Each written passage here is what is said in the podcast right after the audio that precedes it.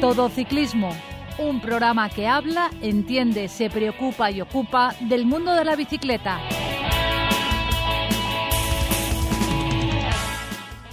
Muy buenas tardes. Esto es Todo Ciclismo. Un programa que habla, entiende, se preocupa y ocupa del mundo de la bicicleta. Todo ciclismo. Recibir un saludo de Sari Zorio que hace posible que desde el control técnico llegue hasta todos vosotros este programa. Y de José Villena que nos habla desde la 102.5 Universidad Politécnica de Valencia Radio.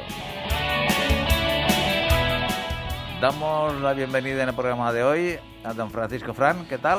Hola, buenas tardes. Y a don Francisco de Casa. Muy buenas. Automovilista. La distancia mínima para adelantar a un ciclista es de metro y medio y hay que invadir total o parcialmente el carril contiguo. Ciclista, rueda por el arcén cuando sea posible o en su lugar lo más arrimado a la derecha. No te olvides visitar nuestra web todociclismoradio.com. Comenzamos con las noticias que nos ha dejado el pelotón internacional estos últimos días. Eh, don Francisco de Casa, fundamentalmente lo que se ha disputado ha sido los distintos campeonatos nacionales. Efectivamente, Pepe. Tenemos ahí, obviamente se paró todo hace un tiempo, todo el ciclismo profesional a la falta, a espera del Tour de Francia y solo estaban los nacionales de, todos lados. Así que ahora vamos a pasar con ello. Antes, un par de noticias, que es eh, que Pontevedra va a coger el europeo de ciclocross en 2024. Eh, y Xavier Berasategui, el primer fichaje del Euskaltel, que es un chaval jovencito, así que veremos a ver cómo, cómo se maneja.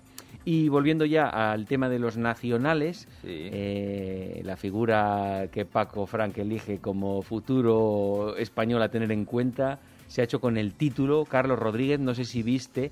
El, lo vi, lo vi. lo viste como atacó, prácticamente a estilo Indurain, sin atacar, ¿no? Aceleró un poco el ritmo y tal, y ahí se quedaron Ayuso, el primero que reventó del grupo de cuatro que iban, y ya los otros, entre uno y el otro, ya no pudieron, Aramburu y, y este no pudieron hacer nada con él. ¿Qué te pareció? Y Jesús Herrada. Bueno, me pareció antológico porque no, no es que estaba más fuerte, sino cómo preparó la carrera. Porque en la penúltima vuelta ya se tensó, se hizo un paquetillo ahí delante de 5 más 8, 8, 10, ya el ritmo era muy fuerte y él iba controlando pues al paquete, ¿no? Y, en la última vuelta, como dices, eh, a 15 o 20 kilómetros en el puerto de Sacreu, que era el último que subían, pegó, eh, y salió Jesús Herrada, Jesús Herrada eh, es un buen escalador, a, ver si se iba solo. Y nada, lo cogieron, lo cogieron Aramburu, Ayuso y este y, Carlos González. Y en la último repecho, faltando dos kilómetros, tensó mucho la cuerda y se quedó solo. No es lo que hizo, sino cómo lo hizo, porque si os fijáis la manera de pedalear de este, de este chico, llamado el león, el león de Almuñécar, eh, este tiene un, pedaleo que no parece español. A mí me, sabe mal decirlo. Pero lo ves por detrás y dices, este le pones una peluca rubia y es, es sueco o alemán. En la manera de, correr, no hay ningún otro corredor del pelotón español que corra con esa pulcritud.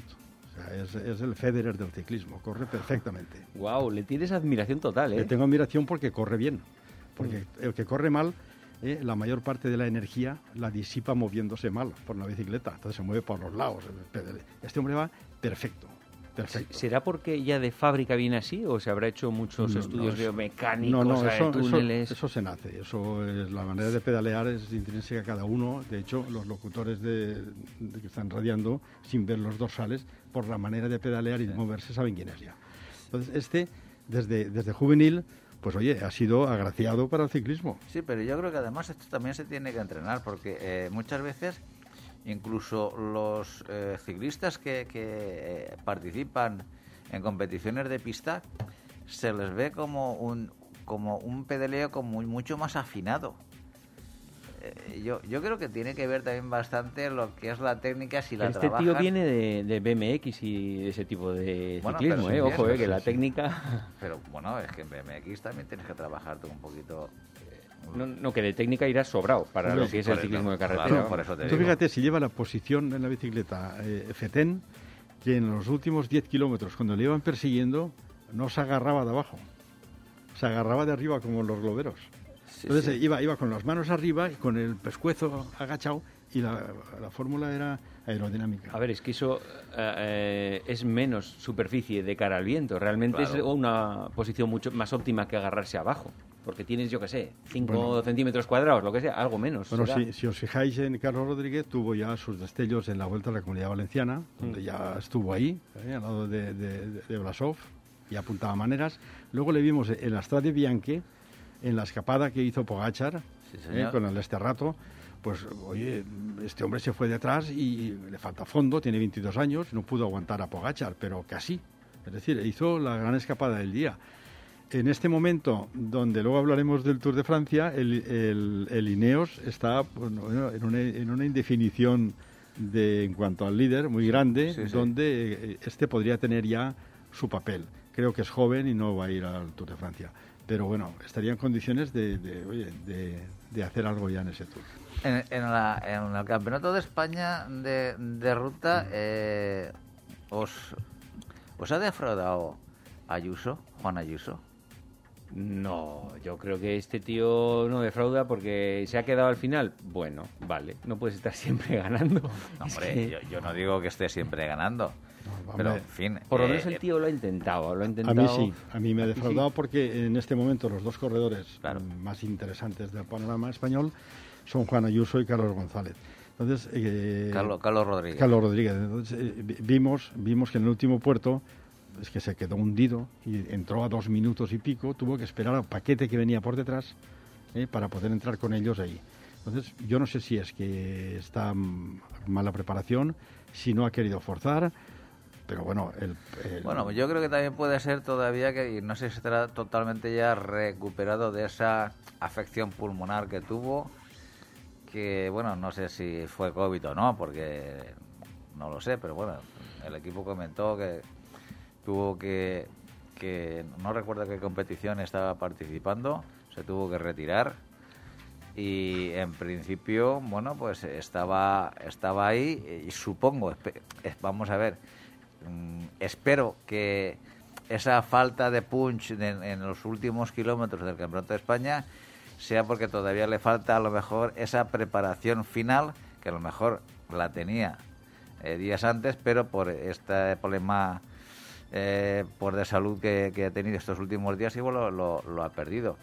Quiero pensar eso, porque para mí eh, Juan Ayuso es, es una, un ciclista que realmente España tiene, junto por supuesto con Carlos Rodríguez, ahí para pelear cualquier prueba ciclista de aquí a un año o dos. Es decir, esto para mí es que ya, es el presente. Es decir, esto no son ciclistas ya para un futuro. ¿Van al Tour los dos?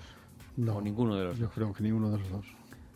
No, no por, por jóvenes. Mm, mm, mm. Eh, eh, lo que dices de Ayuso, Ayuso tenía su, su sitio, era en el podio. Es decir, como todos no pueden ganar, todos no pueden ganar, pues oye, gana Ayuso o gana eh, Carlos Rodríguez. Y luego el convidado de piedra, que era el, Jesús Herrada y el, y el Vasco. Y Aramburu, sí. Aramburu. A mí me, me, no sé, me quedé un poco decepcionado porque tú no puedes entrar a dos minutos. tienes que entrar como mínimo en el sitio que quedó errada, yo que sé, ahí en el podio. Algo tiene que tener. De todas maneras, desde que le debemos correr, ha hecho pocas cosas, prácticamente nada, y el otro ya se le han visto cosas. Es verdad que tiene un año más, un año o dos, me parece. Eh, eh, pero el otro ya hizo Tour del Porvenir, ya hizo la etapa de la Valenciana. Sus, cartas de presentación son campeón de España. Son, distintas. Es decir, que, Ayuso no fue al Tour de Francia. Ayuso fue al Campeonato de España y ahí tienes que estar a podio como mínimo, claro. Sí, la verdad es que sí. Eso es cierto. En féminas fue Mavi García la que ganó, que ya lleva la tía cuatro campeonatos de España, me parece, y está muy motivada para el Giro y Tour, así que veremos. Pero Mavi García, que, no sé si tiene 30 y... 38 años. 38 años, sí. Yo creo que, bueno, es que yo no sé cuántas chicas jóvenes habrá en el ciclismo si hay una Pero, progresión. Al igual que sí que vemos, como te diría, un cambio generacional en el ciclismo internacional y también en el ciclismo español, en féminas ese cambio todavía no se termina de percibir. Todavía están las, las históricas ahí, sí. luchando en cualquier prueba en la que participan, ¿no? Sí, sí, sí, es cierto, es cierto. Y en la crono masculina mm. ganó Raúl García Pierna. No sé si tú le conocías. Sí, García Pierna es de los cuatro o cinco jóvenes que prometen en el futuro pues estar en el panorama internacional. Pero tiene ya los mismos años que Carlos García. Sí, sí, claro, son, son los, las nuevas promesas. Una de ellas es García Pierna. son coetáneos y bueno, eh, vamos a ver, lo que pasa es que este sí, que de alguna manera apuesta por la contrarreloj, es un especialista en esta especialidad del ciclismo y eh, esperemos también que empiece a, de, bueno, a destaparse. Porque, ¿cómo lo definirías eh, como...? Eh, su, ídolo, además, él dice que era Castroviejo. Sí. Es curioso, ¿no? Porque al final, a ver, Castroviejo lo ha hecho bien y tal, pero no tenía un ídolo ahí de un super máquina total de estos a nivel mundial. Porque Castroviejo no ha sido top, top, top Castroviejo y lo mismo que Herminio Díaz Zavala. Son, son los, los, los, los, ejemplos de los jóvenes porque eran, eh, eran todoterrenos que estaban siempre tirando del paquete, igual iban para lanzar una etapa de montaña que para tirar de, una persecución. Es un hombre muy completo. Entonces, Castroviejo no, no ganará nunca nada, alguna contrarreloj ha ganado, pero desde luego pasará a la historia como un hombre de club, de, equipo, como el que más. Es posible que se olvide su nombre. Ese tipo de gente como Castroviejo, que sí, le conoces mientras están ahí, con el tiempo, yo creo que nadie, solo los que hemos vivido la época, digamos, pero no, no será de los que se recuerden, ¿no? Seguramente. Seguramente no. Tristemente, sí. Pero, pero bueno, es que lo que hay que ver realmente, eh, realmente es las opciones reales que, que han tenido este perfil de ciclistas para pasar a la historia por el hecho de vencer en, en grandes citas. Entonces, seguramente, mm, pues eh, el papel que podía desempeñar eh, es, el que, es que ha desempeñado a lo largo de, su trayectoria. Hmm. Sí, sí, sí, sí. Paco, ¿vas a hablar algo del, del Movistar? No, no, es que, ¿De su descenso? ¿De No, no, del Movistar en general, antes de meternos en el Tour de Francia, porque hay algo que comentar. De... Cuenta, cuenta. Y luego, luego vamos con los campeonatos nacionales del resto de países. Comentamos un poco. Yo, eh, eh, don Francisco... Aquí, siempre hay espacio para el Movistar. No, no la cuestión es que eh, el, el, podium en, el Movistar, bueno, pues está, está ahí y siendo, siendo el equipo, siendo el equipo número uno eh, español, yo creo que este es el año donde ha quedado mm, en el Campeonato de España de los peores años, ¿no? Sí, pero no solamente eso. Yo hablaba de un tema un poco más dramático. Es decir, el Movistar está a punto de bajar a segunda división. Cierto, también. No eh, tiene, eso también. No tienen los puntos UCI para poder asistir al Tour de Francia. Está raspado, raspando. Ahora, están viendo que si se jubila el Bala, Está muy crudo. No queda nada. Entonces hay unos intentos desmesurados por intentar fichar a Carlos Rodríguez. Carlos Rodríguez está en el Lineos. Después de, después de lo que hizo ayer, su cotización ha subido muchísimo. Y le queda un año, o no quedan dos años de contrato, queda todavía hasta final del 23. Es muy posible que lo pudieran comprar a base de pagar, pero hay que pagar mucho. Yo creo que han llegado un poco tarde porque la victoria de ayer ha subido el caché casi al doble. Pero yo creo que le viene mejor, eh, a ver, eh, que se quede allí, en el Ineos. Porque al final yo estuve viendo la semana pasada un documental que hay en YouTube, por ejemplo, del Jumbo, que se llama Plan B, que es sobre la temporada eh, que Roglic, fue el año pasado, que Roglic se cayó en el Tour de Francia, se tuvo que retirar y fue su compañero el que estuvo plantándole un poco Vingegaard. Vingegaard. Pues el documental me gustó porque es desde el interior del equipo, digamos. Es como al estilo de los de Movistar, que son salsa rosa prácticamente, pero este no. Este se trata un poco del equipo. Y lo que me llamó la atención es que en cuanto Roglic se cayó, ya ese mismo día en el coche, los directores estaban diciendo plan B quién puede ser su sustituto. Y no se empeñan en decir, no, hemos venido con este de líder y este tiene que seguir siendo de líder. Hombre, pero si se, si se cae ya no, no pero se cayó y siguió, ¿eh? Se cayó y siguió. Pero me imagino ese caso en el Movistar que habría sido, no, a ver cómo sigue, que aquí, que no, no nos decidimos y nos decidimos.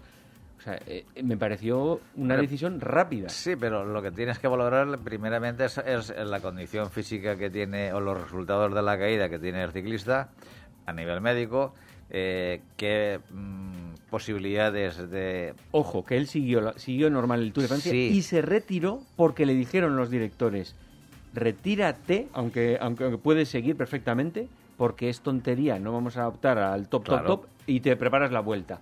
O sea, no... no Pero, pero eso me parece una pasada. Pero por parte de, de los directores me parece que han, han sido, eh, primeramente, un acierto. Y luego es que son unos, son auténticos profesionales. Porque tú a Roglic lo que no le puedes eh, exigir es que, que quede el décimo en el Tour, porque ese no es su papel. Y, y eso eh, no es a lo que va Roglic al Tour. Con lo cual, si tú vas a quedar fuera de- del- del cajón, mm, no. No sigas y Corto vamos... y seguimos a la siguiente. Claro. Exacto. Y no ¿Por qué? Porque tu objetivo es que otro, la, la siguiente eh, prueba de tres etapas, que es la Vuelta a España, la puedes ganar. Prepárate eh, esa, que esa sí que nos interesa como equipo. Y nosotros mm, vamos a ver dentro del equipo lo que tenemos para hacer eh, frente al Tour de al Tour de Francia. Pero eso es tomar decisiones y seguir y hacer planes y, Claro. y, y replanificar. No es hemos venido con esta idea y seguimos con esta idea. No, No. las circunstancias han cambiado. Pero por eso te digo que son gente muy profesional. Mm. Para mí, el Movistar, es que yo, lo- yo creo que lo hemos dicho muchísimas veces en estos micrófonos. El Movistar ha fichado muy mal en los últimos años.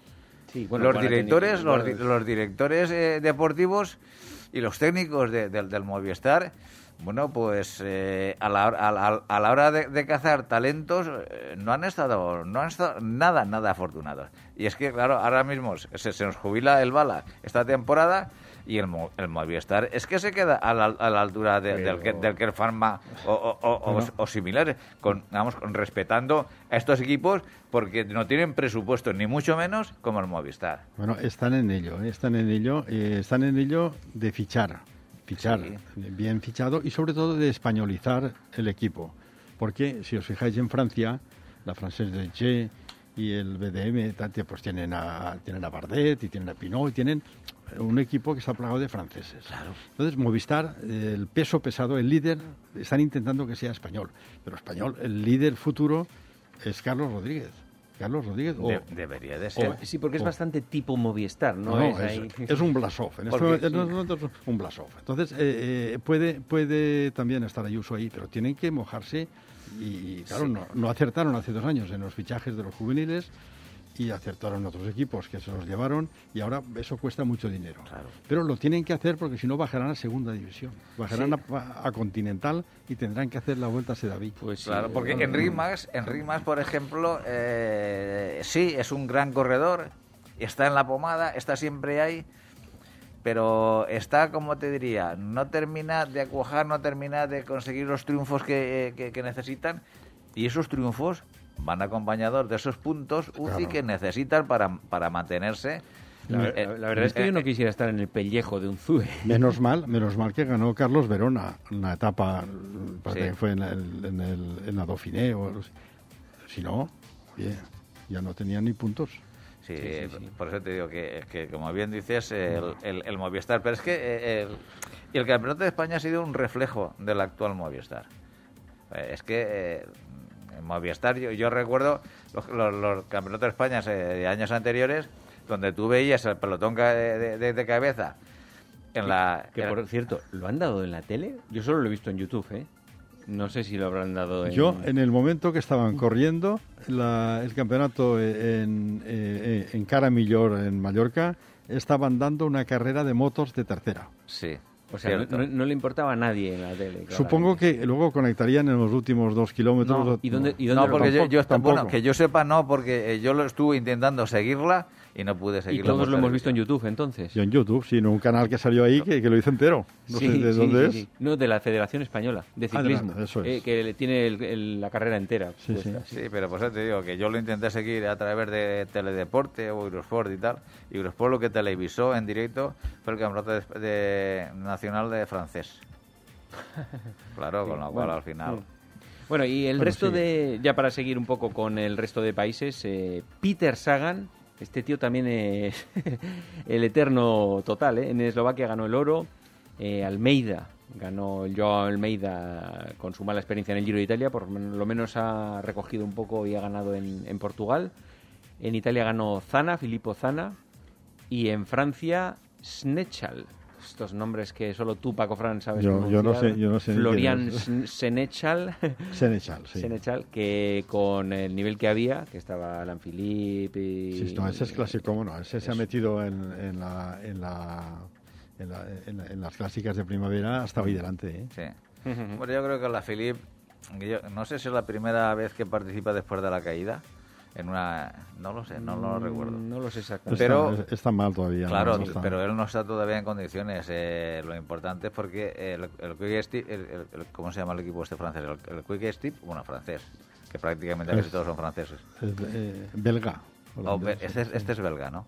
Eh, eh, tenía. eh, ahí estuvieron peleando por, por ganar el campeonato francés, uno otro, y, y al que no se le veía era al campeón del mundo, a la Philippe. Estaba ahí, sí, estaba en, en- No en el pelotón eh, de cabeza, pero no, no tenía el puntito para estar peleando por el, por el Pues título nacional. luego hablaremos de eso, que eso tendrá consecuencias en el trazado que vamos a comentar luego del Tour de Francia. ¿eh? Vale. La, no, la no estancia eh,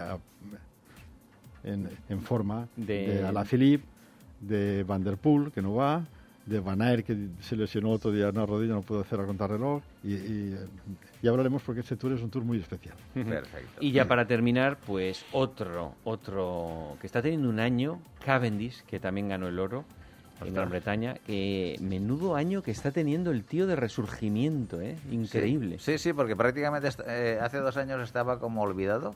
Que, Sí. que- que, por cierto, hablamos de optimización que decías con Carlos Rodríguez, eh, la posición y tal, pero Cavendish también es de los tíos de sprint más optimizados, ¿eh?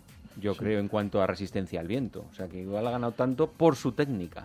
Siempre, siempre, bueno, eh, y, y las potencias tremendas que tienen. Es que desarrollan, desarrollan unas potencias en, en los últimos 150 metros que es, es- esos, esos sí que son auténticas máquinas. ¿Alguna noticia más? Pues nada, vamos al tour, Pepe, que quiero ver cómo, qué días tengo que estar atento. Perfecto, pues como decimos, el próximo viernes 1 de julio comienza el Tour de Francia. Automovilista. Modera tu velocidad al adelantar a un ciclista. Ciclista, recuerda, hay que ir siempre con los cinco sentidos encima de la bicicleta. Síguenos en Twitter, arroba todociclismo UPV. Don Francisco Franch, como decimos, la cita es el día 1 de julio. Comienza el Tour de Francia y, bueno, ¿tú qué predices eh, con arreglo a los equipos que participan? En principio, los corredores que van, eh, las etapas como están diseñadas. Bueno. ¿Qué esperas tú? Yo espero un tour, mm, vamos a ver, el tour siempre es el tour. El tour, aunque corrieran en etapas llanas, sería muy disputado porque es- van los mejores y, van a- y son los que más corren. Corren muy a prisa.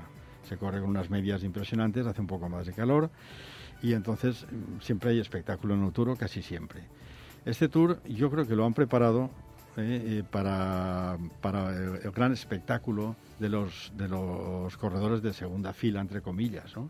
Es, eh, sería el tour de Alaphilippe, de Van Aert, de Van der Poel, del Bala, A ver, pero preparado para ese tipo de gente, dices. para lucirse, para, para, para este... mm, Hombre, a poco, a poco que se luzca de todas formas el Tour, le va a costar poco ser mejor que el Giro, ¿eh? Bueno, pero han, han- ah, Pero bueno. han dale. preparado varias montañas, de etapas de, de montaña, y salvo dos y media, pues los demás son para lucirse esta gente que te digo. Porque los puertos finales, que hay, hay- cinco, cinco finales en alto, salvo dos o tres, pues son bastante llevaderos para que se los debe un Valverde, un Evenepoel, un, un Alaphilippe, un Van Aert, un Van- der ¿Evenepoel va también al pues, Tour? pues no está confirmado, pero bueno, él sí que ha confirmado que quería ir a la Vuelta a España y de hecho va a ir. Pero lo del Tour está en el aire porque hasta última hora hay equipos que no han dado el, el 8 oficial Sí, sí. y uno de ellos es todavía este, ¿no? Bien. Entonces, bueno, es, es para eso. Eh, sale, de Dinamarca, hay una prólogo de 13 kilómetros y luego dos etapas de mucho viento por unos puentes que hay entre islas bastante complicados. En Dinamarca, ¿cuántos días van a estar? Tres. Tres días en Dinamarca. Tres. Y Viernes, sábado y domingo. Empieza el viernes precisamente por el hecho de correr en un país, como pasó con el Giro en Budapest. Sí. En, sí el- lo, corren, lo corren el viernes porque así aprovechan el lunes, primer día de descanso, y hacen el traslado. Y se vienen todos a la zona de Bretaña a continuar. Eh, tienes un- una etapa monopuerto, en la, creo que la quinta o la sexta, que suben a la plan de Belfields.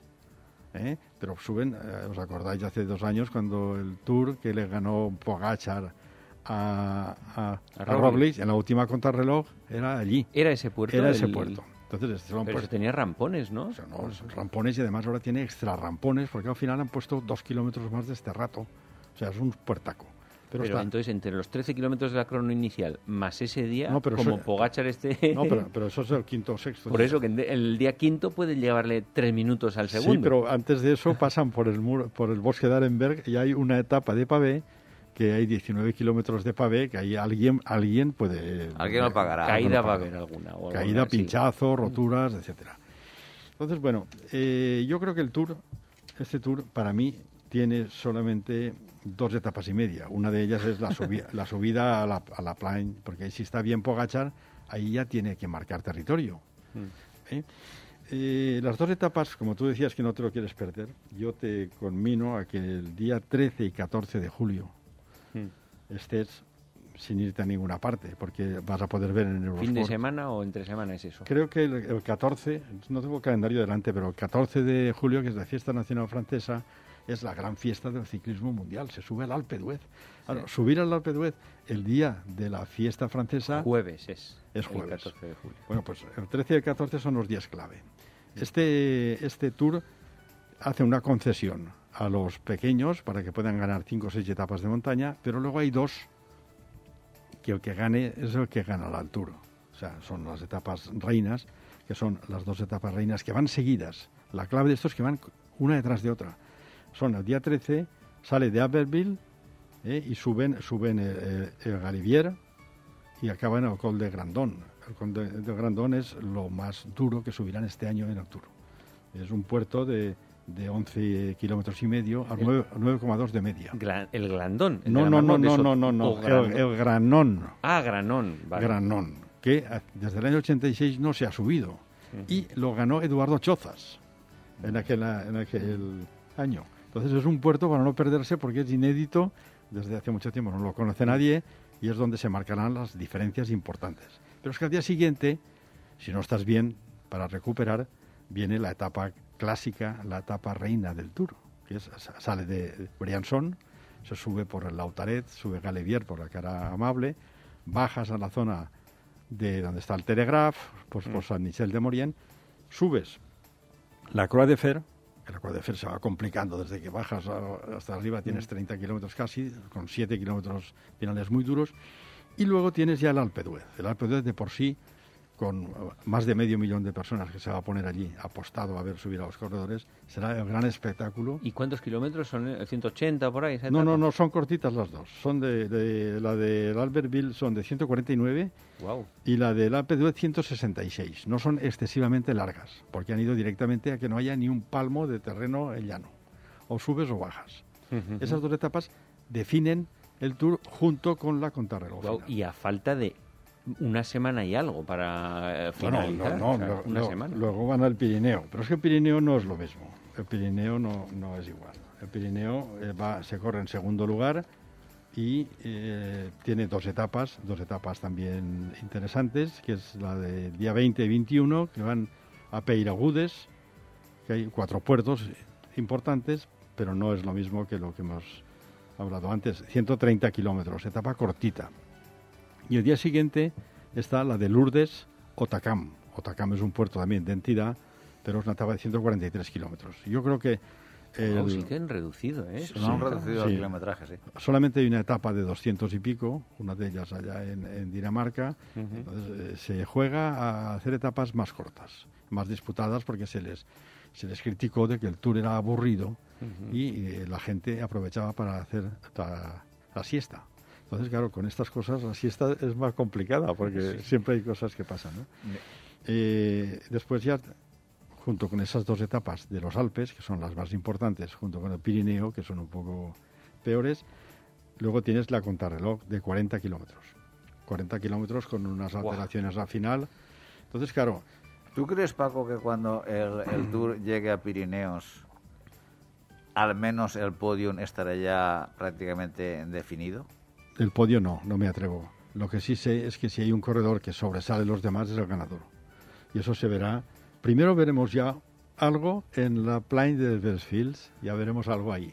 Bueno, en la crono inicial ya puede haber unas diferencias de minuto y pico, ¿eh? Entre... Bueno, pero lo- lo- entre Roglic Sí. y Pogachar puede haber diferencias de segundos. Pero eso no define un tour.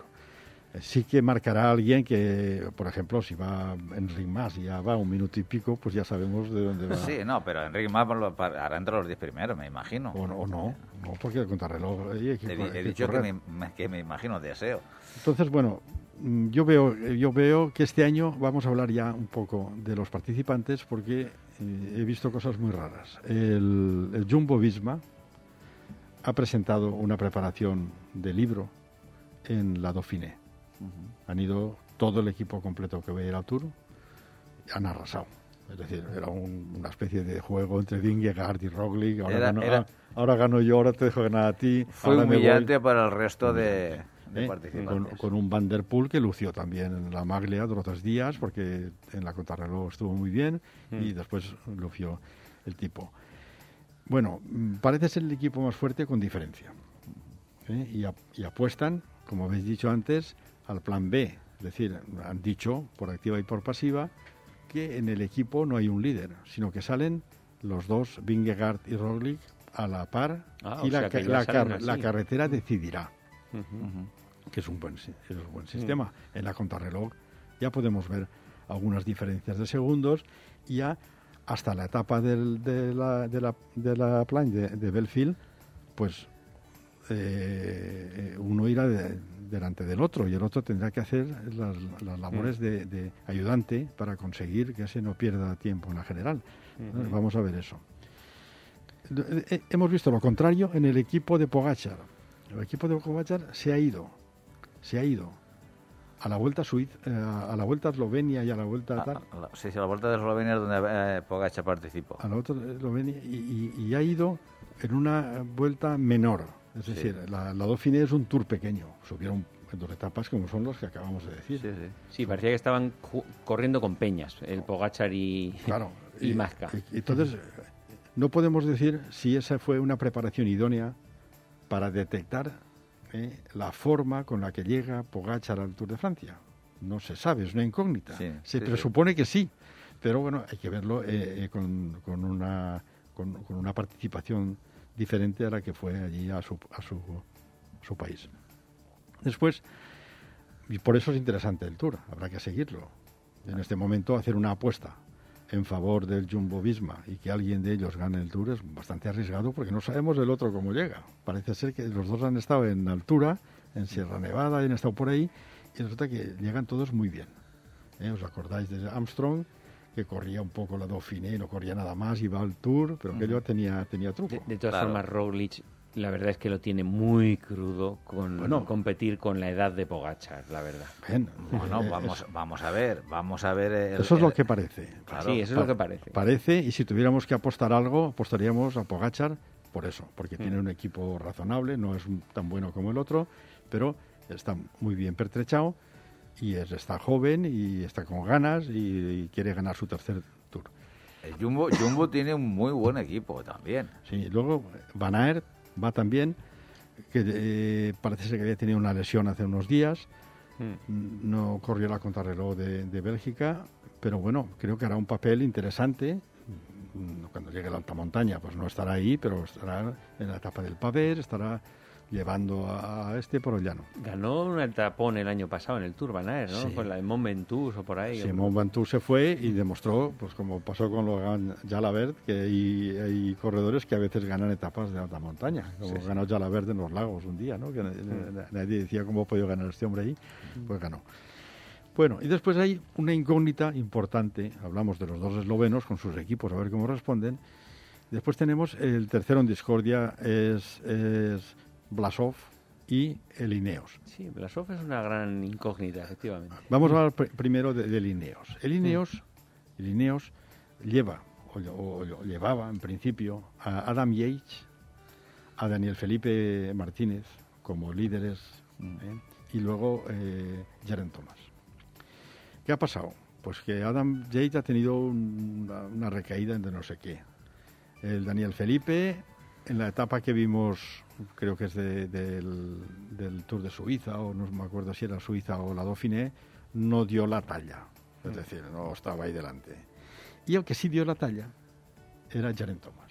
Pero la ha dado muy bien, además. Jaren ¿eh? Thomas Mm. salió, además eh, hizo unas declaraciones en la prensa en la que dijo que él iba a trabajar para sus líderes, para Adam Yates y para Daniel Felipe, pero que si tenía alguna oportunidad lo dejó caer y diciendo, Claro. yo estoy mejor que esos dos. Claro, claro, exacto. hizo una contrarreloj de lujo, él desbancó a Higuita del, del, de- del liderato y subiendo dio la cara. Yo desde los tiempos que ganó el Tour de Francia, yo no he visto un Jaren Thomas con ese estado de forma. Eh, ojo a Jaren Thomas. Sí.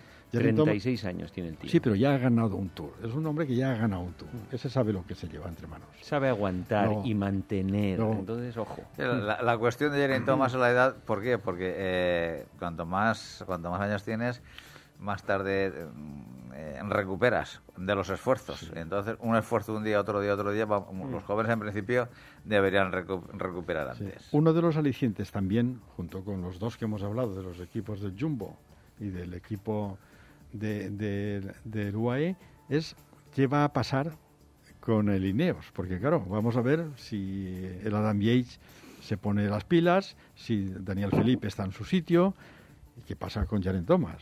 Entonces, vamos a ver qué pasa. Eso es un interesante de asalto al podio. Después está, como decíamos, el Bora. El Bora, ¿os acordáis del Giro? Un equipo em, eh, más completo. Bueno, pues se presenta en el Tour con un equipo similar, en el que Blasov no fue al Giro y Blasov pues estuvo también a, una- a un alto nivel, salvo que le pidió el COVID. Sí. Cuando iba a ponerse de líder, no sé, creo que es en la Vuelta a Suiza, Que se retiró se, re- tropecientos, se, no, retiraron. ¿no? Se retiró de COVID y se fue.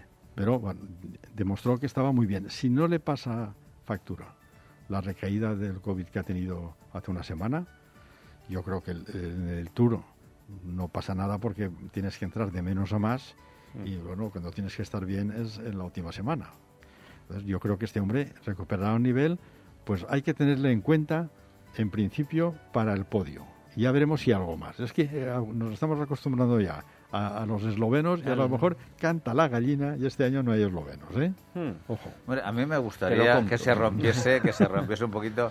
Bueno, te digo una cosa, eh, Primo Roglic todavía no ha ganado ningún tour. Ninguno. Se lo merece. Hombre, se lo merece Bueno, seguro. Eso sí. Se lo A merece. Roglic hay que decirle los que ha ganado el Tour. Roglic perdió el Tour el Sí, último día. sí, sí, porque es cierto. lo, lo tenía Eh, prácticamente sí, sí, ganado. pero el- ojo, el, que en el realidad primer hizo- tour que, que ganó Sí, Pogacar pero sí, crono. Pero hizo, claro. él hizo una crono muy buena, Roglic, Sí, sí, ¿eh? sí. O sea, eso... Bueno, bueno, pero sí, sí, llegó. que estaba entre los cinco Yo primeros. recuerdo la imagen de la llegada de esa crono de Primo Roglic con el casco fuera de sitio, la cara descompuesta. Hombre, No, pero Eso- aún así hizo entre los cinco primeros. No es que digas Sí. que quedó el puesto 100. Sí, pero, pero Por- vamos a ver. Porque lo perdió el último día. Claro. Si lo llega a perder eso una semana, se va bueno, a mitad de tabla. Eso. Pero por eso digo que en principio yo, eh, a mí me gustaría, me gustaría, porque se lo merece, que Primo Roglic gane un Tour. Porque tiene nivel, tiene calidad, y en esta generación en la que él está, eh, debería, debería haber eh, tenido ya al menos uno. Eh, Pogachar, Pogachar, eh, yo ahora mismo comparar Paco Fran a Pogachar y mismo Roglic en cuanto a cronos y en cuanto a, a, a nivel de, escaladores, en esas dos variantes, que es el ciclismo prácticamente casi completo, eh, ¿cómo los definirías? Eh, ¿Tú ves mejor a, Pogachar que, que a Primo Roglic en, la, en una crono? No, en la crono es donde, donde Pogachar está a un nivel similar. Porque el otro es muy bueno, como si corriera Pipo Gana, o corriera Evenepoel. O sea, esos son mejores contrarrelojistas Sí, que él. sí, pero estamos comparándolo entre, entre estos dos posibles Los dos- candidatos los- a, los a dos- ganar el Tour. Los dos están muy parecidos, incluso creo que un poco por encima Primo Roglic en contrarreloj. Ah, Contrarreloj llana. sí, sí. La otra vez es que fue una cronoescalada a la planche de, de Belfield y se Cierto. desfondó y el otro salió, bueno, a, a ganar. Pero bueno, yo creo que esos, esos segundos, esos segundos que podrá tener en Dinamarca, más, ¿qué quieres que te diga? Más 20 o 30 segundos que le podría sacar en la contrarreloj de 40, de 40 kilómetros, no van a ser suficientes. Te digo, porque el día, el día épico del, del Granón y al día siguiente el Alpe d'Huez, ahí no hay, ahí, ahí, ahí no te puedes esconder. Ahí el que vale Sí, sí, va tienes, a ganar el Tour ahí. ahí tienes que dar la Y luego cara, ya, sí, si has ganado el Tour ahí, no tienes más que mantener y, y vigilar. Ya está. Vigilar. Por eso creo que al, eh, el, el- el Pogachar, si está normal, como estuvo el año pasado, no tendrá inconvenientes en ganar el Tour. Porque el día del Alpe d'Huez, ah, faltando 6 kilómetros, si estás bien, a tu contrincante le puedes sacar un minuto y medio. Y el día del Granón le puedes sacar otro minuto. Claro, si estás muy bien. Ya, lo que pasa es que minuto y medio, tal como están ahora mismo los niveles... los grandes escaladores en una etapa como la del Galivier, eh, la Croix de Fer y el, y el, y el Alpe d'Huez, si estás bien, no te pueden seguir. Es una etapa terrorífica. Sí. Es- Y, y además de los nombres que has dicho, Paco, ¿esperas algún invitado de piedra que se presente ahí y, sí, pe- y pelee para, por para- ganar etapas. Tampoco sé en este momento, porque no han hecho público los ocho, pues no sé si va a finalidad de Benepul. Ya, al final no sé si a la Philippe, mm, Van der Poel, este, Van Aert puede que haga una etapa, pero para la general yo veo del, de- del trío de Lineos, no me atrevería a decir cuál de los tres, pero alguno de ellos debe pelear por el podio. Del equipo del Jumbo, de los dos, uno de los dos debe pelear por el podio. Primero o segundo puesto. Puede ser Vingegaard, porque claro, si, si Roglic falla el día de la, plan, de la plancha, eso ya se ve que no estás preparado para ganar. Y entonces ya se apuesta por Vingegaard para llegar al podio y hacer segundo y disputarle. Y en el equipo del UAE sí que no hay recambio. Si se cae Pogachar, adiós. No tienen plan B. Llevan un equipo. Maika no está para ganar el Tour. No, Maika está para trabajar muy bien y es un gran corredor. Y lo mismo que tienen dos o tres corredores muy buenos en montaña, pero no para llegar al día del Alpe d'Huez y sacar minutos a los, a los favoritos. Es decir, se lo juegan toda una carta. El Ineos tiene tres cartas, el Jumbo tiene dos cartas y el equipo de, del Bora tiene más de una carta, porque además de Blasov tienen ahí Gelderman y tienen gente ahí que no- una mala puede estar ahí si te caes. Eh, Veremos estos cuatro equipos, será apasionante ver el, el Tour, cómo pelean estos cuatro equipos por meterse en el podio. Y no que te quería preguntar, Paco, por los españolitos en esta edición. ¿Quién Sí. va a quedar en el top? No, no, por españolitos, eh, ojo que se apuesta por Enric Mas. Enric Mas Sí, sí, por eso, claro, el, Mas- candidato para que quede mejor de los En- españoles es Enric- Enric Mas. Enric Mas sabe que si este año en el Tour no hace un, un- un top 5, pues oye, ya habrá defraudado definitivamente. Sí, posiblemente. Pero, oye, si hiciera cuarto o quinto estaría muy bien para su papel.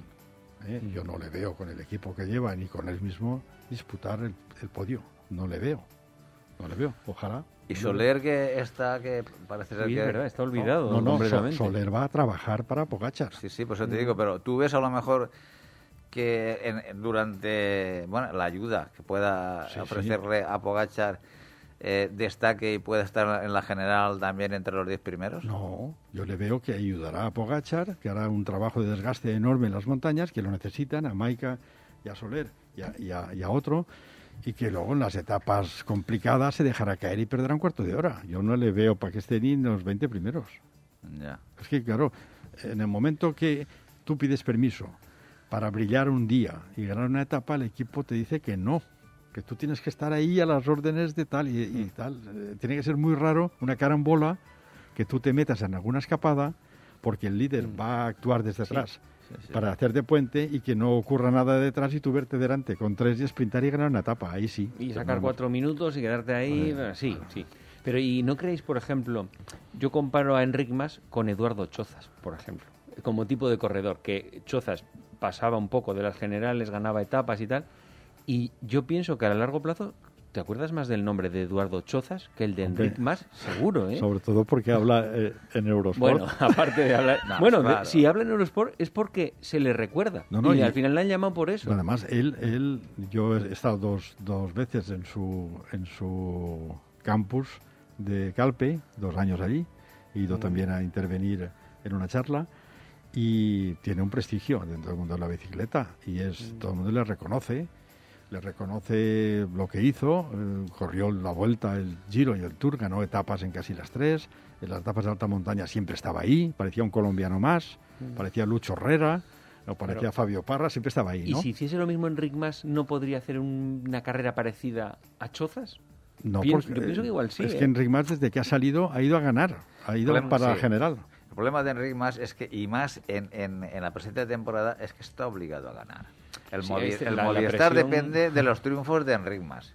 Y, lo han ido, mm, de alguna manera, eh, resguardando toda esta a principio de temporada ya, porque ya estamos a mitad de temporada al menos, porque y preservándolo para, para el Tour, porque la, la, única baza del Movistar es, es Enric Mas.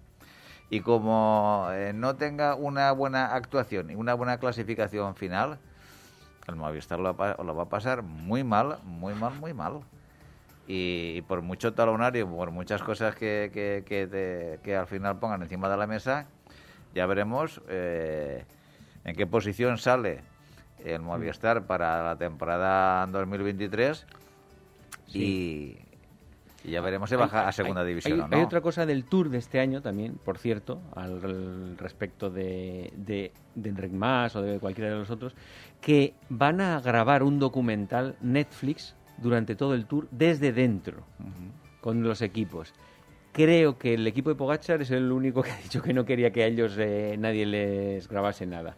Pero a mí me gustan ese tipo de documentales que se ve, por ejemplo, ves la mentalidad de Enric Mas en los documentales del Movistar, ves la de ves de quiénes son unos superclases y quiénes están ahí siempre con la duda, como el Viñegar también es un tío que está ahí con la duda, que no es un sí, tío... Pero si tú fueras director de equipo, eh, ¿a, ti te gustaría que te viniesen terceros? Obviamente no, ah, pero eso es parte del espectáculo de que, que da mucho mucho morbo y mucha bueno, publicidad. eso es parte del espectáculo. El ciclista lo tiene que poner en, la carretera. Ya, pero si te pagan 5 millones de euros, Pepe, ¿a que ya te gusta más porque vengan los de Netflix? sí, yo, yo, creo que cuando, cuando dejan eh, eh, que te metas en su intimidad y en un equipo como ese son bastante conflictivas, es porque hay dinero por el medio. Ya, sí, pero es que, es que te pueden destrozar a lo mejor eh, tu, la, figura del equipo porque a lo mejor ven que realmente que tiene dudas. En el autobús tiene muchas dudas, no tiene esa confianza, no se le ve esa fuerza cuando a lo mejor el contrincante lo ve encima de la bicicleta. Pero eso se ve en el documental del Plan B, se ve que Roglic también tiene dudas. O sea, ahí ves las miserias de todo el mundo, que aquí todo el mundo parece que es un superhéroe y no. Luego tiene dudas, que cree que va a ganar el otro, que no, sé qué. Vamos a ver, eso es como nosotros cuando salimos con nuestra peña. Y siempre tenemos el grupito donde vamos y, cada semana tú quieres quedar, eh, llegar al almuerzo eh, medio metro por delante del, del otro. Y, siempre estamos diciendo, es que esta semana no hemos podido entrenar, es que estoy muy mal. Es, es lo típico. ¿Pero por qué? Porque tú mismo, de alguna manera, te estás poniendo un escudo protector de decir, bueno, si este, este, este fin de semana no estoy a nivel, ya he dicho que es que estima. Entonces, eh, es un profesional, no lo puede hacer. Un profesional, cuando sale y es, y es el, el, capo de, de, un gran equipo, tiene que ganar sí o sí. Y, y ganar solamente puede ganar uno, no pueden ganar todos. Entonces, aquellos que no ganan, que son unos fracasados. bueno, antes de terminar del tour, pues ya nos quedará poco, me imagino. Vamos a comentar un corredor que hay que hacer un comentario especial de él, que es Chris Froome. Chris Froome, eh, los, los dos años últimos, se ha ido arrastrando por las carreteras de Dios y se descolgaba del paquete y no conseguía entrar y se retiraba. Este año, el gran logro de Chris Froome es que ya acaba las carreras. Es decir, no, no, no, no os lo perdéis. Su equipo le lleva sabiendo que ya, ya es capaz de acabar la carrera dentro del tiempo. Y lo que pasa es que yo creo que Froome ha perdido el factor mediático. Yo creo que ya no es tanta noticia como era. pero sí, para su equipo le pagan, le pagan muy bien Porque un nombre de Chris Froome, un ganador de cuatro, de cuatro tours, siempre, siempre eh, pone la, la atención de los focos sobre él. Hmm. Y ahora que ya acaba las carreras, pues está ahí y se, se jactan de que nuestro Froome ya acaba las carreras. Es, es, un, es un triste final para Sí. un gran campeón, pero bueno, Sí, sí, sí, sí, eh, cierto, cierto. ma- manda el dinero de que, Sí. como ya acaba las carreras y está ahí, pues las cámaras, sin prender la moto, va y pone Chris Froome, Claro. Israel. Y eso vale dinero. Sí, sí, todo eso es Pero- pero- propaganda. pero- todo pero eso no- es propaganda. Son, son minutos de televisión, Sí. mi- Sí. minutos de radio y de prensa. Pero no tiene pinta de que pueda ni luchar por una etapa, No, seguramente. no, ni tapa ni nada. no. Vamos, yo creo que le veremos eh, en, las- en estas cuatro etapas fuertes, tres etapas de terminar arriba, esas etapas perderá un cuarto de hora en cada una. Bueno, pues esto es lo que ha dado la antesala del Tour 2022. Vamos a ver lo que sucede, pero la verdad que yo tengo ganas de que empiece.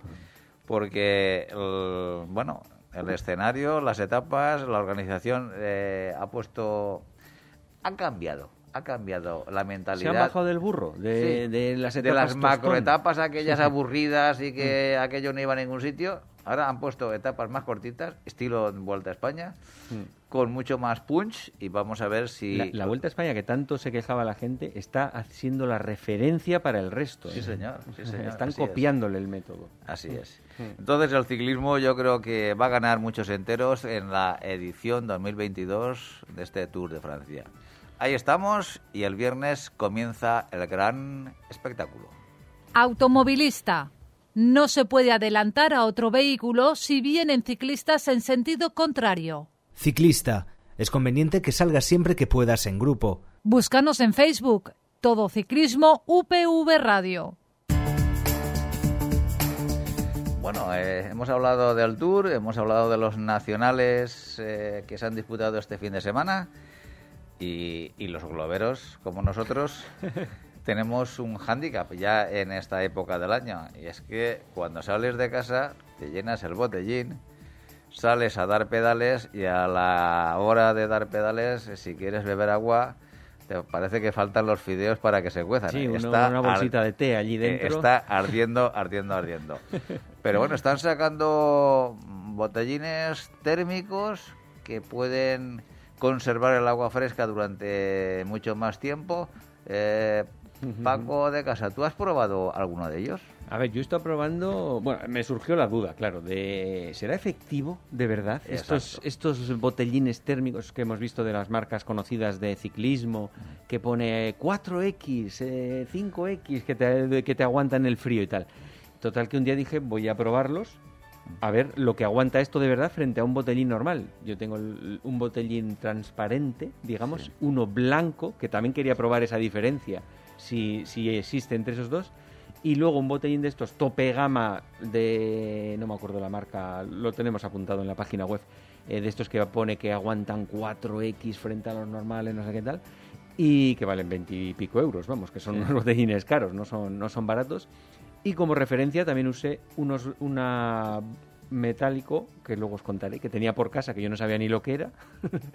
Y, y luego os contaré la sorpresa porque claro yo partí del agua fría a 7 grados y pico y los puse todo, todos los botes con el mismo agua fría a esa misma temperatura y los puse al sol un día de estos que hizo en Valencia auténtica solana salvaje que a día 37 38 grados le daba allí y para ver cómo aguantaban el tipo con el paso del tiempo entonces, los botellines, fíjate, me llamó la atención que del transparente al blanco había una diferencia importante. que el blanco, vamos, a los, la primera medición que hice fue a los 45 minutos. Vale. Que a los 45 minutos no te has acabado un, botellín de, de medio litro, que es lo que suelen ser normalmente, ¿no? Sí. Y a los, partir de una temperatura de 7 grados y medio del agua, por ejemplo, y a los 45 minutos el transparente estaba ya a 22 grados y el blanco estaba a 19,8. Eso es una diferencia importante. Ya se ¿eh? nota, sí, sí, ya se nota, es importante. Eso está bastante bien. Entonces, el, el térmico de las marcas estas famosas de 4 x 5 estaba a 13,6 grados. Que es, bas- es bastante menos de los 19, 13,6, ¿vale? Claro. Y entonces yo dije, voy a probar el de referencia, este que tengo por aquí metálico, y estaba a 8,2. A 8,2. Digo, esto me debo haber confundido en algo. Pero lo, lo volví a medir Sí. y estaba 8,2. Digo, bueno, voy a seguir midiendo, tal. Bueno, luego de- seguí midiendo a los nueve- a nueve- 90 minutos, 2 horas y a, y a las 3 horas y pico. 90 minutos puede ser una distancia, un tiempo en el que posiblemente no te hayas acabado el bidón tampoco. Hora y media no. Hora y media. Si llevas dos bidones, no te lo has acabado casi seguro. Y en, en esos 90 minutos, el transparente estaba ya a 30 grados. O sea, estaba para meter la bolsita de té Sí, sí. y hacer un té. El blanco a 26. No está mal, pero sigue siendo té, prácticamente. El térmico de las marcas estas ciclistas estaba a 17,7, que no es muy frío. Realmente ya es bastante Sí, calentito. Sí, ¿eh? pero si los comparas con los botellines de... Sí, si lo comparas con eso está un poco, pero pero tú al- a la boca realmente eso te está ya no, te- no está fresco, no Sí, está sí, fresco. sí, pero, pero no, no te quema cuando te echas el agua. eh, No te quema que todavía. es lo que sucede con los de 90 botellines de plástico. Pero es que el metálico estaba a 9 grados. Después de 90 minutos. Después de 90 minutos. Y ya a 3 horas y media, 3 horas y media al sol salvaje, que eso Sí. pones la mano allí, no aguantas ni 5 minutos. eh, bueno, ya estaban todos como el, el transparente a 35, el blanco a 34, el, de, el térmico de marcas conocidas a 28 grados y el metálico a 11,2 grados. Ostras. Tres horas y media. Por fuera Sí, estaba sí. quemando, ¿eh? O sea, tú lo tocabas y, y como Sí. es negro, el que tenía el niño de prueba estaba quemando. Y digo, ¿cómo es posible que esto funcione así? Total, que me puse a investigar y eh, existe una forma de hacer los, bos- los botes estos eh, térmicos, que se llaman, que es como los termos, que es de doble pared. Tienen dos capas de acero alimenticio y De- entre medias ¿De acero o de aluminio? Al cero. Es Acero. acero eh, de grado alimentario. El aluminio debe ser peor Muy fino. Muy es muy fino y entre esas dos capas, digamos, es una botella dentro de otra botella y entre esas dos capas vacían el aire al máximo Mm. y entonces eso tiene cero conductividad. Con lo, bueno, cero no, pero que, que es muy muy baja, muy baja y tiene una serie de ventajas, vamos, que te aguanta el agua fría, imagínate, una barbaridad. El agua caliente también te aguanta muchísimo, no sudan, porque tú eso nunca suda por, por fuera, lo tienes, lo puedes coger y tal. No, no notas ni el calor ni el frío, aunque tengas agua a 100 grados ahí, da igual, tú lo puedes Claro. coger y beberlo normalmente. No condensan, lo que os he dicho, y me pareció una cosa impresionante. Estuve investigando y de esos botes, porque yo eh, puse uno que puedes usar para trekking, de estos botes de acero, de doble pared. Pero para el ciclismo también existen. Existen unos, obviamente no lo puedes apretar, no es, no es de plástico, pero están ya preparados con un tubito interior para que se salga fácil el agua, son metálicos, de doble pared como digo, o sea, y tú simplemente te los eh, pones así como los botes normales para beber boca arriba Sí. y te cae el agua perfectamente. Tienen como un... No, es- los, los he probado. sí. no es tan buena la tapa como en uno de estos Claro. metálicos de acero que os he dicho, entonces por la tapa pierde un poco de eso, pero son 50.000 veces mejores que los... Bueno, si hubieras puesto otros. en tu, en tu ensayo, has puesto uno transparente, uno blanco, si hubieras puesto uno oscuro, negro de Bueno, plástico, eso tiene que ser brutal. eh, la, te- la temperatura eh, pasaría de los 50 grados. Sí, yo creo que sin duda. Entonces, eh, otra pregunta, vamos a ver. Mm, ¿Es bueno que el ciclista, a, es- eso quería es llegar. bueno que el ciclista beba agua fría Yo- yo- en esfuerzo? Ya nos ha dicho alguna vez el entrenador este eh, Che Marguedas que no hay que beber agua fría. Entonces, yo no llevo un bote de acero, yo llevo en haciendo esfuerzo que, el, que está revolucionado a tope el cuerpo, no puedes beber nada frío porque te puede dar un corte de digestión. Entonces es mejor beber una cosa que esté a 20 grados a la temperatura esa, que bueno, para eso tal vez los botes estos térmicos, digamos, de ciclista pueden cumplir su función. No es agua fría, eso sí. pero Bueno, bueno. Los, los profesionales que les dan agua en las Mm. etapas de calor del Tour de Francia, la Vuelta a España, les dan un bidón. A que no sabéis a qué temperatura está el agua de ese bidón. 18. ok. Está por ahí, está a temperatura agradable. Mm. Tiene que, ti- ti- tiene que estar bastante menos que la temperatura corporal, porque la- el agua tiene dos funciones: reponer, reponer la hidratación y rebajar la temperatura de- del cuerpo. Si tú, si tú vas a 36 grados, tu cuerpo 36 y estás al sol, en el sol, andando, puede que haya 40 o 50. Entonces, cualquier cosa que le pongas por debajo de la temperatura corporal ayuda a refrescar y a hidratar, por supuesto. Entonces, nunca les darán un bidón con 7 grados porque le pueden dar una diarrea en, 3 kilómetros a un corredor que lo deja claro, te en mete, un, te mete un viaje de la leche. Resulta muy agradable, por ejemplo, si haces trekking o vas a andar. eh, para eso sí, obviamente, porque está fresquito y tal, y no estás eh, poniendo el cuerpo en el Sí. esfuerzo. Se lo dan cuando llegan. Cuando ya han acabado, Ahí sí le dan ahí piden la Coca-Cola, lo que sea, fría, y ahí se la meten porque es igual, ahí ya ha acabado la tapa. Pero no, no justo acabar, porque también le puede dar un corte No, ahí. no, justo acabar no, no les dan eso. Les dan Mm. eh, pues el- el- la botella esa que de colores moradas y amarilla que es, es glucosa y es un suero Mm. que tal y viene a temperatura ambiente Claro. Entre 15 y 20 grados. Una, una cosa que suele hacer la gente también es congelar medio bote. Eso es lo que hago yo. Medio bote Sí. y, y ya está, y el resto lo, lo rellenas y ya está. Y, otra cosa, los botes térmicos estos tampoco es bueno meterlos a la nevera, porque obviamente conservan mucho mejor el calor y va a tardar mucho más en enfriarse que cualquier otro bote. Es mejor coger el agua fría que tengas Sí. en la nevera y echarla a los botes. obviamente. Con unos hielos. Claro, porque el- los botes térmicos, la idea no es me- meterlos en un congelador. No. No. Yo creo que, bueno, para mí lo más importante de todo esto, aparte de la experimentación que hiciste tú con los distintos botellines, vamos a decir, Voy, voy a probar en la semana siguiente el ciclista metálico también para compararlo con el resto. sí, Mm. pero para mí lo importante es decir, saber que en pleno verano, cuando eh, a la, entre las 11 y la 1 del, del mediodía, que hace un- una calor terrible, eh, aunque paréis en una gasolinera, aunque paréis en un bar, a tomar e hidrataros, tomar alguna bebida eh, fresca, procurar no pasaros en, en cuanto eh, la bebida esté a una temperatura muy baja, porque como bien habéis comentado, el cuerpo lo puede pagar.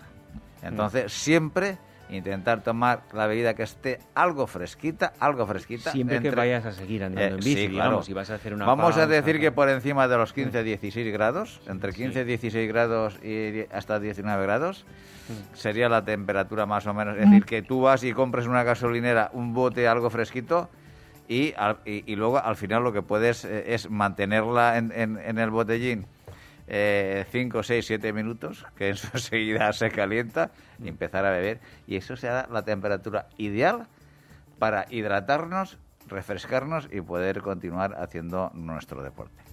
Bueno, pues hasta aquí el programa de hoy. Yo creo que ha sido un programa variado, como decimos eh, en mi pueblo, variopinto. y eh, el lunes próximo ya habrá empezado el Tour de Francia y estaremos a- aquí para bueno, ver qué nos han dado esos tres primeros días de la gran cita anual del ciclismo mundial. Don Francisco Fran, hasta aquí el programa de hoy. Venga, hasta luego. Don Francisco de Casa, nos vemos, nos escuchamos el próximo lunes. Hasta la semana que viene, Pepe. Y a todos vosotros os esperamos el próximo lunes a partir de las seis y media de la tarde y los jueves a partir de las doce del mediodía. Seré felices.